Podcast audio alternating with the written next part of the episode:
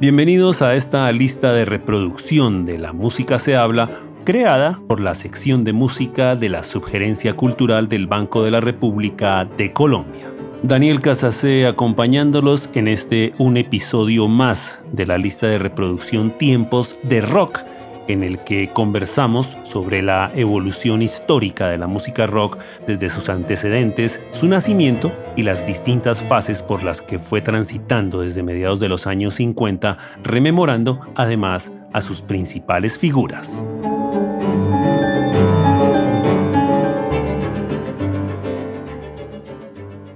Hacia 1976, en pleno auge del movimiento punk y particularmente desde los medios de comunicación, primero en Londres y luego en Estados Unidos, se empezó a emplear el término New Wave, traducción de nueva ola, como una forma de referirse a ciertas agrupaciones que si bien estaban rotuladas dentro del campo del punk y por lo que en muchos casos significaba lo mismo, pero que lentamente se estaba aplicando a artistas que mostraban algunas diferencias que los apartaba de estos esquemas típicos de lo que era esa tendencia musical. Históricamente se le atribuye a Roy Carr, un periodista de la entonces famosa revista New Musical Express, NME, el empleo del término New Wave, que luego fue ya usado por toda la gente del entorno de la música, como los periodistas, los empleados de las compañías discográficas, los disjockeys de las emisoras, que en verdad no querían referirse a ciertos artistas como punk, porque ello era, de alguna manera, condenarlos comercialmente, si bien este género se consideraba demasiado agresivo, muy duro y muy radical. En Estados Unidos, y casi desde el despegue del punk, ya se hablaba de bandas como Talking Heads o Blondie que eran consideradas como New Wave, en contraposición a otras como los Ramones o los Voidoids, que sí eran referidas como artistas punk. El underground norteamericano, ante todo, fue el que se abanderó por ese concepto New Wave y con el que empezaron a referirse artistas como The Cars, B-52s, The Motels, The Go-Go's o Divo, entre muchos otros, que por demás y a diferencia de los artistas punk, lograron conseguir muy rápido contratos con las grandes compañías discográficas justamente por esa condición renovada que se antojaba y los mostraba mucho más comerciales. En los mismos Estados Unidos, un caso particular fue el de Seymour Stein, el presidente de la compañía discográfica independiente Side Records, quien convencido de que ese término punk era un sinónimo de bajas ventas para los artistas de su compañía y particularmente algunos que se presentaban en el bar CBGB en Nueva York, lanzó una campaña llamada Don't Call It Punk, algo así como no lo llamen punk, cuya intención era justamente reemplazar ese término punk por el de New Wave, de alguna manera también se dice que algunos artistas en Inglaterra y que originalmente estaban identificados con esa corriente del punk, muy rápido decidieron rotularse como artistas New Wave, queriendo evitar que no los tuvieran en cuenta en la radio y así hacerse más atractivos para la gente que por demás asistía a sus conciertos. En esencia entonces, New Wave fue el término que se utilizó para definir el estilo musical que sucedió directamente al punk rock y que aunque aún afiliado a ese ambiente punk, podía dividirse en las categorías de post-punk y new wave, donde el primero, el post-punk, era artístico, complejo y desafiante, mientras que el new wave era básicamente música pop pura y simple, pero con una gran frescura vigor e irreverencia que eran característicos del punk y al que se le sumaron la fascinación de sus representantes por ambientes como la electrónica y por asociarse a géneros musicales como el reggae, el rhythm and blues, el jazz moderno, los ritmos africanos, entre otros, lo que rápidamente lo hizo muy diverso. Ese término New Wave que muy pronto se hizo popular tanto en Inglaterra como en los Estados Unidos, fue de una increíble diversidad. Algunos ejemplos de lo que aconteció en Inglaterra, por ejemplo, nos lleva a Elvis Costello, una de las figuras más relevantes de esa tendencia y que brilló por su sofisticada, increíble y siempre cambiante mezcla de pop y rock. Nick Lowe, al igual que el grupo XTC, se caracterizaron por una energía punzante con la cual renovaron muy a su manera las formas de lo que fue el mod londinense de los años 60. Un artista muy interesante fue Joe Jackson, quien desarrolló una propuesta de pop elegante que se salpicaba de ambientes de jazz, de rhythm and blues, de rock y que incluso exploró directamente con el ambiente del swing de los años 40. Adam Ant, con su banda que inicialmente se llamó The Ants y luego Adam and the Ants, también transitó de un sonido punk a un rock bastante limpio y rápido. Una de las agrupaciones más famosas dentro de la historia del rock británico fue The Cure, que en su momento cautivó con un rock oscuro, pero con canciones cuidadosamente construidas. Estuvo de Psychedelic First, que con curiosas transiciones pasó por distintas tendencias entre un rock potente y un pop sintetizado. Y estuvo también la agrupación irlandesa de Boomtown Rats, que supo condensar un rock sofisticado con toda la energía del punk. Un buen número de agrupaciones británicas se inclinó irremediablemente por la evolución de los sintetizadores, de los ritmos programados, de las baterías electrónicas. Fue el caso de Tubeway Army, agrupación que contaba con el liderazgo de Gary Newman, quien también desarrolló muy rápido una carrera como solista y que pronto salieron de ese ambiente punk para desplegar una increíble propuesta pop cargada de sintetizadores.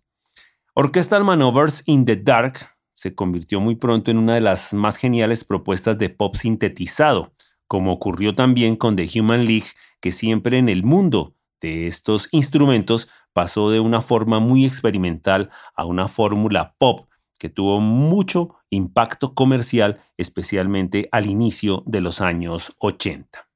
Y algunos artistas simplemente alimentaron el rock tradicional mostrándolo renovado con sonidos refrescantes, con guitarras limpias, con melodías excelsas, como aconteció con Graham Parker, quien tuvo bajo su rótulo distintas agrupaciones que se asociaban al mismo, como fue inicialmente llamarse Graham Parker and the Rumor y posteriormente en los años 80 Graham Parker and the Shot. Estuvo la agrupación Rockpile, con un excelente trabajo de guitarras, la banda Squeeze, que planteó un estilo rock muy sólido, o la muy famosa The Pretenders, que estuvo liderada por la norteamericana Chrissy Hine, con un rock intenso pero muy equilibrado. Una línea muy especial que tuvo este New Wave fue en la que exploraron entre otros artistas como The Specials, The Beat, The Selector y Madness, que se hicieron muy populares por trabajar dentro de una corriente que se conoció como el two-tone, y era un estilo en el que se fusionaba el sonido ska tradicional de Jamaica con elementos del punk rock y el pop. Y por demás estuvo el llamado movimiento de los nuevos románticos, o los New Romantics, que tenían una fuerte influencia del glam rock de comienzos de los años 70 y de artistas como David Bowie o Mark Bolan, y que se trató de una serie de grupos que exploró dentro de maravillosos ambientes de pop rítmico dominado por el empleo de sintetizadores matizados con guitarras y melodías muy atractivas y que se sumaron a una propuesta que mantenía una estética muy particular ligada a una moda excéntrica, glamorosa, pero igualmente muy elegante. Y entre los artistas más importantes que estuvieron ligados a estos nuevos románticos se pueden mencionar nombres como el de Visage, Duran Duran, Spandau Ballet, A Flock of Seagulls y Ultravox, entre otros.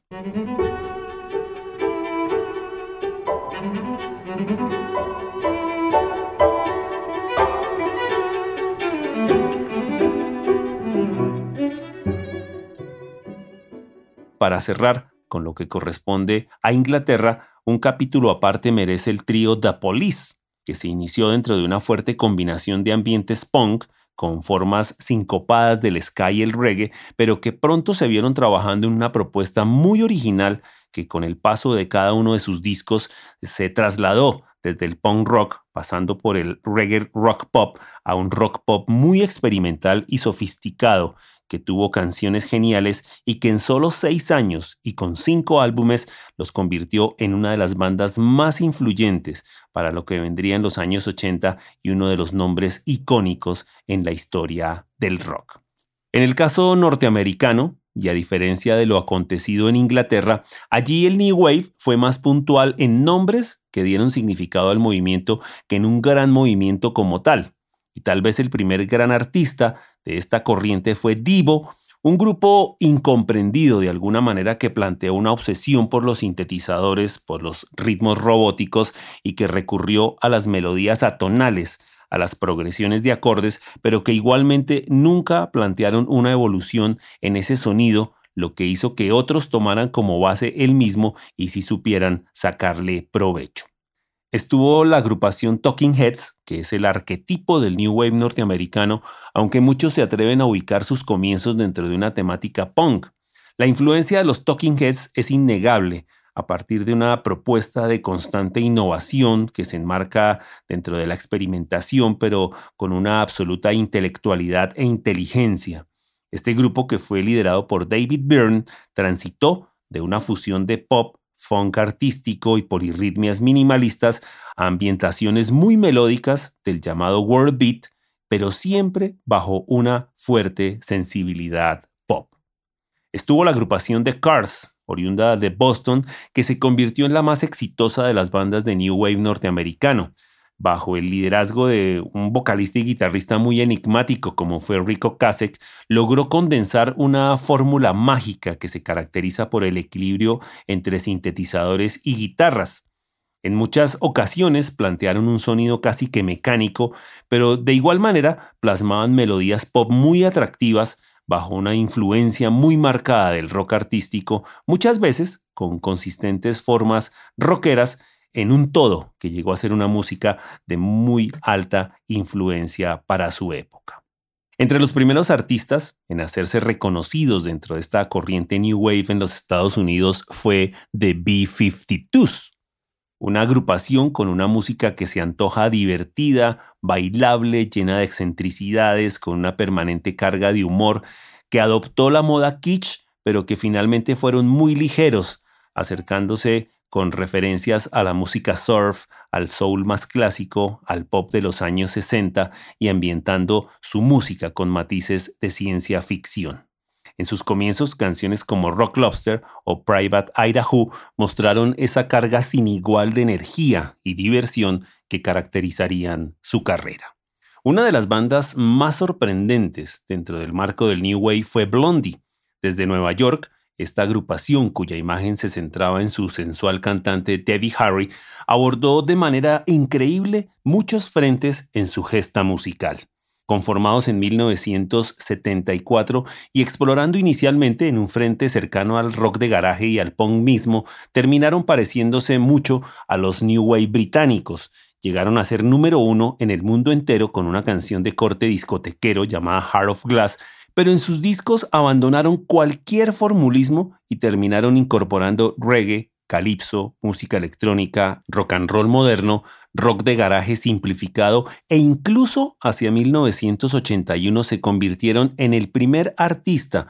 en conseguir un número uno en los Estados Unidos incorporando elementos del rap para su canción Rapture. Finalmente, una mención para The Go-Go's, que fue el mejor exponente femenino del New Wave, estas cuatro jovencitas fueron parte integral de la escena punk rock de California y se comportaban a la par de sus pares masculinos, pero pronto los giros en su dinámica musical las instaló dentro de un ámbito de New Wave de muy alto impacto comercial, aunque este solo llegaría hasta 1981 cuando publicaron su primer álbum llamado Beauty and the Beat, que las llevó al número uno de las ventas en los Estados Unidos y apoyadas por canciones fascinantes como fueron We Got the Beat y Our Lips Are Sealed, que conjugaban de manera muy especial ritmos de un rock muy fino con una alta sensibilidad pop. Cierto es que el New Wave marcó un momento excepcional de renovación y sensación dentro de la cultura pop, en los inicios de la década de los años 80, una gran parte de los artistas nuevos del pop y el rock aparecieron ligados a esa etiqueta New Wave. Muchos éxitos importantes de la época resultaban ser los únicos para muchos de esos artistas que exploraban en estilos que se conocieron como el pop sintetizado, el rock electrónico, el power pop o los nuevos románticos que ya mencionamos, entre otros. Y aunque en su momento daba la sensación de que este movimiento del New Wave pasaría muy rápido como una simple moda, tuvo un resurgimiento en 1981 con la inauguración del canal musical MTV, que necesitado de material para su programación recurrió de manera muy fácil a muchos de los videos de artistas británicos que pronto inundaron el mercado norteamericano y entre los que se destacaron Duran Duran, Culture Club, Spandau Ballet, Eurythmics, Human League, Dexys Midnight Runners, The Pretenders, Eurythmics, Thompson Twins, Howard Jones, A Flock of Seagulls y The Fix, entre muchos otros, por lo que luego se habló de la invasión británica, la segunda en este caso, a raíz de ese fenómeno. Muy pronto se inició una nueva tendencia en torno a bandas que exploraban en el empleo profuso de guitarras con un rock bien elaborado, como fue el caso de los Smiths en Inglaterra o REM en los Estados Unidos, donde se desarrolló una interesante corriente musical explotada en la radio universitaria y que se conoció como el College Radio Artistas que se etiquetaron como rock indie o rock alternativo y que ya a finales de los años 80 y comienzos de los 90 replantearon por completo este concepto de New Wave.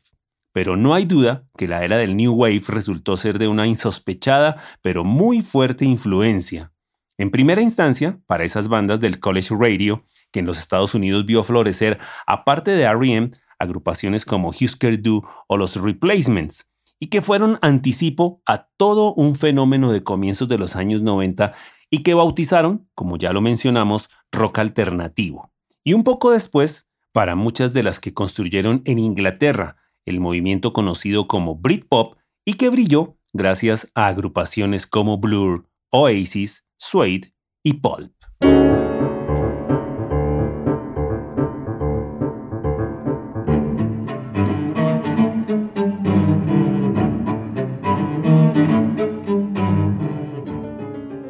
Los invitamos a escuchar la lista de reproducción Tiempos de Rock que se encuentra disponible en la cuenta de Spotify Banrep Cultural. La investigación, presentación y selección de la música de esta lista en este episodio fue realizada por Daniel Casas C. Toda la actividad cultural del Banco de la República se encuentra disponible en la página web www.banrepcultural.org. En Facebook, como Club de Música Biblioteca Luis Ángel Arango y en Instagram, Twitter y YouTube como Banrep Cultural. La música de este podcast es parte de Conversaciones, Variaciones para Violín, Violonchelo y Piano, opus 32, del compositor colombiano Juan Antonio Cuellar, interpretada por el ensamble Lincoln Trio. Los esperamos en un próximo episodio de Tiempos de Rock.